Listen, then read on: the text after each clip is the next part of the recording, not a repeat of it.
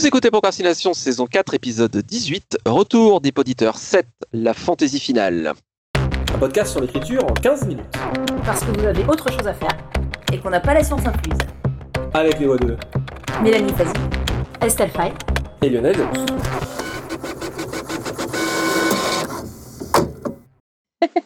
Merci, je suis, je suis très fier.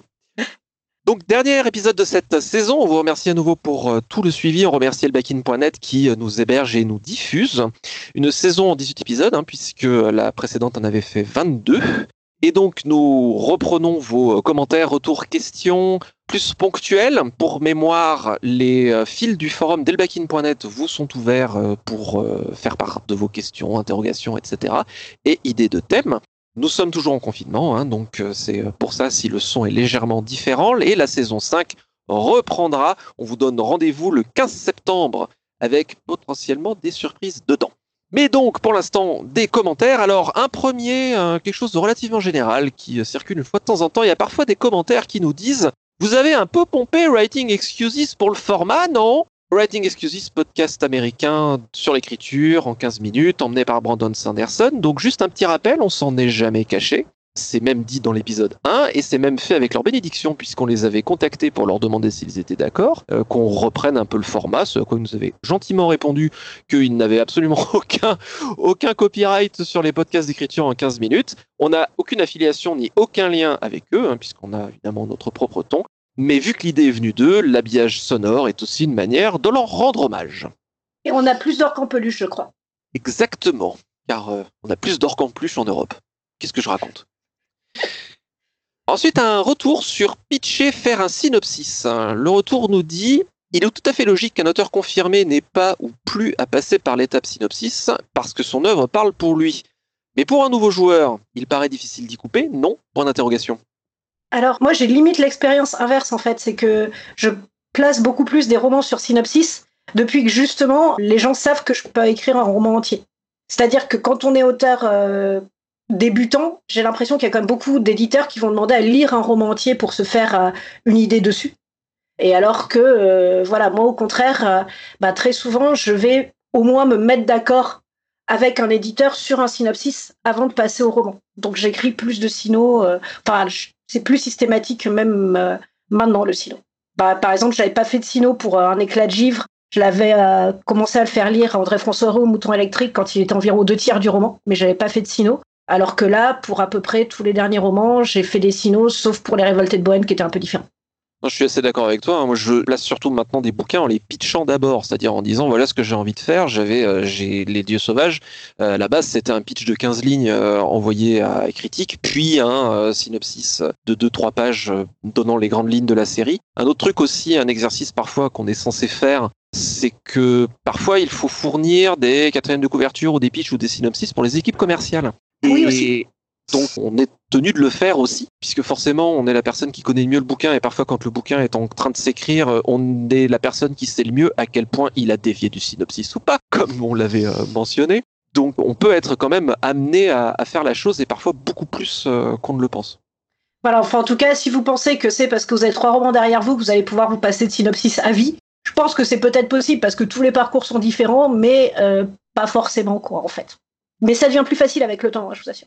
Un autre truc aussi pour les synopsis qui peut être intéressant, c'est parfois qu'on nous demande de travailler. C'est, enfin, je sais pas, mais moi c'est toujours un grand plaisir de travailler avec les illustrateurs. Et pour les illustrateurs, en général, ils n'ont pas le temps de lire les bouquins parce qu'ils ont beaucoup de commandes, ou parfois ils n'ont pas le temps de lire un bouquin qui n'est pas fini puisqu'il est encore en train de s'écrire. Donc c'est bien normal. Donc il faut pouvoir leur transmettre de quoi il s'agit euh, de manière à ce qu'ils puissent avoir quelque chose à représenter aussi. Oui, puis par moment aussi, j'aime bien sur certains projets quand c'est vraiment pensé en fonction d'une rencontre avec un éditeur. Là, il y a un prochain projet ado dont j'espère qu'il va se faire, euh, croisons les doigts, mais j'ai vraiment beaucoup bossé le sino avec l'éditeur aussi. Et euh, justement, ça a permis de beaucoup mieux cerner le projet ensemble. Et c'était hyper intéressant comme boulot aussi. Alors, je travaille pas tout le temps dès le synopsis avec les éditeurs. Parfois, juste je leur envoie et puis on voit deux, trois grandes lignes. Disons, je travaille toujours un peu, mais pas forcément autant que je l'ai fait là. Mais là, j'ai vraiment travaillé en profondeur un synopsis avec un éditeur. Et euh, c'était super intéressant. Voilà. Et je suis sans opinion parce que je suis toujours la cancre qui en a jamais foutu un de sa vie. Voilà. Alors, tu es celle qui décomplexe tout le monde, euh, donc merci quoi. Ça a fait beaucoup de bien, effectivement. Hein. On a vu sur les forums, euh, ça fait beaucoup de bien à beaucoup de monde de voir que euh, t'en faisais pas et ça a rassuré les gens. Bah, L'avantage, c'est qu'au bout de plusieurs bouquins, on peut assumer d'être un cancre et ça, c'est très bien. Après, ouais, j'ai vraiment l'impression de tous les auteurs que je croise qu'encore une fois, il n'y a pas d'école, quoi. C'est euh, dans certains cas, ça facilite les choses d'avoir un sino, mais je suis pas sûr qu'il faille absolument tout le temps avoir un sino pour s'en sortir. J'espère en tout cas, parce que tout ce qui rationaliserait trop le paysage littéraire, tout ce qui enlèverait de la liberté, pour le coup, je suis absolument pas pour, quoi. Que, question plus générale, on demande comment on choisit nos thèmes. Alors, euh, c'est euh, moi qui euh, les impose avec une cravache et des fouets à mes camarades. Non, sinon je serais déjà passé par la fenêtre. Juste titre. Là, là, on peut pas, il n'y a pas de fenêtre commune aujourd'hui. Ah, c'est pour ça que j'ai fui non, bah en fait, j'avoue, de manière générale, euh, c'est comme je m'occupe de la production, euh, je fournis une sélection parmi des idées diverses, parmi aussi ce dont je me dis en voyant les réactions sur les réseaux qui pourraient être intéressantes d'être traitées. Parfois, certains sujets me paraissent hyper importants, mais je me dis qu'on peut pas les traiter sans avoir traité certaines bases avant. Donc, euh, bah, ces bases-là deviennent vachement plus prioritaires. J'essaye de soumettre ça à mes camarades. Parfois, mes camarades me disent que des fois bah, j'ai bu et que il euh, y a certains trucs dont on a déjà parlé ou que euh, ça quand même euh, Davoust ça t'intéresse vachement trop et on voudrait plus de diversité et vous avez bien raison et voilà ça, je, plaide coupable mais c'est très bien on n'a pas tous les mêmes centres d'intérêt, les mêmes, les mêmes facilités. On n'est pas tous inspirés par les mêmes choses et on essaie de trouver cet équilibre justement. On essaie de faire en sorte que globalement sur une session d'enregistrement comme là on est en train de les faire confiner, tout le monde ait à peu près un truc à dire. Et puis il y a aussi des fois, c'est vos suggestions aussi, auditeurs et auditrices. Certaines questions, certains sujets euh, arrivent et on se dit, mais bon sang, mais bien sûr, comment on n'a pas parlé de ça avant? Ouais, voilà. Bah, moi, en tant que petite newbie, euh, je ne peux qu'approuver tout ce qui a été dit. Euh, voilà. Tu ne peux plus dire que tu es une petite newbie, tu as fait un an avec nous maintenant. D'accord. En tant que moi, petite newbie. Un retour cette fois, euh, plus qu'une question, de notre camarade Nico Bali sur Twitter, euh, qu'on salue au passage, qui nous dit c'était sur la notion de faire original, et qui nous fait le retour suivant.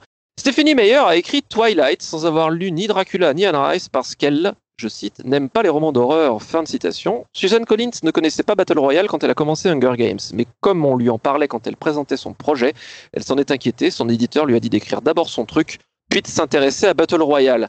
Donc ça, ça concerne la notion de est-ce qu'il faut lire pour s'inscrire dans une euh, mouvance? On avait plutôt tendance à dire que oui, mais Nico nous rappelle que ça n'est pas une généralité. Alors, si je peux me permettre, euh, là, je vais un peu, pareil, euh, rester polémique derrière mon petit ordi. Justement, quand on voit que des auteurs n'ont pas lu des œuvres de référence, ça ne donne pas forcément des œuvres très originales au final. Notamment, bah, je pensais à Twilight. je ne pense pas que ça soit le roman de vampire le plus marquant qui reste au fil des siècles. Et le manque d'originalité de Twilight vient peut-être aussi du fait du manque de références absolument crasses de l'autrice et du manque de références crasses et assumées de l'autrice. C'est pas obligé d'avoir des références, mais en général, quand on n'en a pas, c'est beaucoup plus facile de réinventer l'eau tiède. Je dirais que Anne Rice a laissé euh, une empreinte euh, durable, même si peut-être les auditeurs et lecteurs plus jeunes ne euh, connaissent pas trop son nom, mais elle a lancé toute une certaine esthétique. En tout cas, elle faisait partie de plusieurs auteurs et autrices dans une certaine mouvance qui a laissé une empreinte durable sur le genre, sur la façon d'aborder le vampire. Je ne suis pas convaincu que Stephanie Meyer laissera une approche durable dans la littérature vampirique, à part avec les vampires qui scintillent au soleil, qui sont déjà devenus un même. voilà. Après, si je truc, c'est aussi, il y a des idées qui, de toute manière, des, des films, des œuvres qui marquent tellement les cultures qu'elles deviennent un peu des sortes de euh, références de l'ère du temps. Et ce qui fait qu'il y a plein de gens qui, sans connaître l'œuvre de base, connaissent les dérivés. Par exemple, c'est le bullet time, les ralentis sur les balles dans les films, qui, dans Matrix, pour ceux de ma génération qui ont vu Matrix en salle à sa sortie, on dit Waouh, putain, il y a plein d'idées hyper novatrices. Et puis, c'est des idées qui après ont été reprises dans tellement de films que maintenant, pour plein de spectateurs plus jeunes qui, pour le coup, pour beaucoup n'ont pas vu Matrix, c'est juste des gros clichés, quoi. Et ce qui fait qu'il y a des idées qui sont tellement fortes dans une culture que beaucoup de gens qui ne connaissent pas les œuvres de base vont connaître que les idées dérivées et souvent déjà euh, bien amoindries et vont beaucoup plus s'appuyer bah, finalement sur des idées diluées plutôt que faire des références plus fortes à des œuvres originelles. Et juste pour euh, quand même euh, rendre à Stéphanie Meyer ce qui appartient à Stéphanie Meyer, euh, même si je pense qu'elle s'en tape de ce qu'on raconte, je pense cependant par contre qu'elle a laissé une marque et une influence, peut-être pas sur le roman sentimental, mais sur une manière d'aborder les intrigues sentimentales qu'on peut juger intéressante ou pas, mais je pense que le succès a laissé ça, mais ça pas marquer le vampire, ça va peut-être plus marquer l'intrigue sentimentale de manière générale. Et pour le coup, c'est peut-être aussi un champ, après je suis vraiment pas spécialiste de Stéphanie Meyer, mais c'est peut-être un champ dans lequel là, elle avait plus de références aussi. Donc euh, voilà, par moment, nos références de base sont pas forcément celles qui vont être vues en premier par les lecteurs. Par exemple, dans Chronique des Crépusculaires de Mathieu Gabory, il y a pas mal de références au cardinal de Richelieu, et beaucoup de lecteurs fans de fantasy vont pas forcément voir euh, le cardinal de Richelieu derrière en premier. Après, on peut faire un très bon bouquin si l'optique n'est pas de se poser justement comme référence euh, SF ou autre. Et là, je pense à un, roman que j'ai déjà dû citer de Emily St. John Mandel qui s'appelle Station Eleven, qui en gros se passe dans un contexte post-apo. Mais en fait, le contexte post-apo n'est vraiment qu'un décor. C'est un livre qui est plus poétique et plus axé sur les personnages. Et l'autrice le dit elle-même, elle a rien du tout contre la SF, elle cite Star Trek à plusieurs moments ou autres, mais euh, ça ne l'intéressait pas en tant que livre de SF. Le livre a fait un petit peu polémique parce que des lecteurs de SF en ont attendu une approche de SF, ce qui à mon avis n'était pas le projet. Si on le prend comme un livre poétique, il est absolument magnifique. Mais elle est très claire sur le fait qu'elle ne cherchait pas à réinventer le post-apo. Par contre, elle a beaucoup de références théâtrales, notamment, et euh, qui là, pour le coup, euh, on sent qu'elles sont vraiment très bien digérées, quoi. Donc, c'est ce que je disais sur les champs de référence. On a des champs de référence qui vont pas forcément être ceux qu'on voit en premier. Mais voilà, c'est exactement pour ça que ça me faisait penser à ce livre. Mm. Eh bien, il nous reste à vous euh, remercier à nouveau pour votre suivi euh, cette, euh, cette année. On vous donne rendez-vous pour la saison 5 le 15 septembre 2020, en espérant qu'on pourra enregistrer à nouveau deux visu. Mais ces expériences d'enregistrement à distance nous ont donné quelques idées sur lesquelles on va peut-être revenir. Petite citation pour terminer d'Orson Scott Card. Tout le monde croise mille idées d'histoire chaque jour. Les bons auteurs sont ceux qui en voient cinq ou six. La plupart des gens n'en voient aucune. C'était Procrastination, encore merci de nous avoir suivis. Et maintenant, assez procrastiné, allez écrire et bon été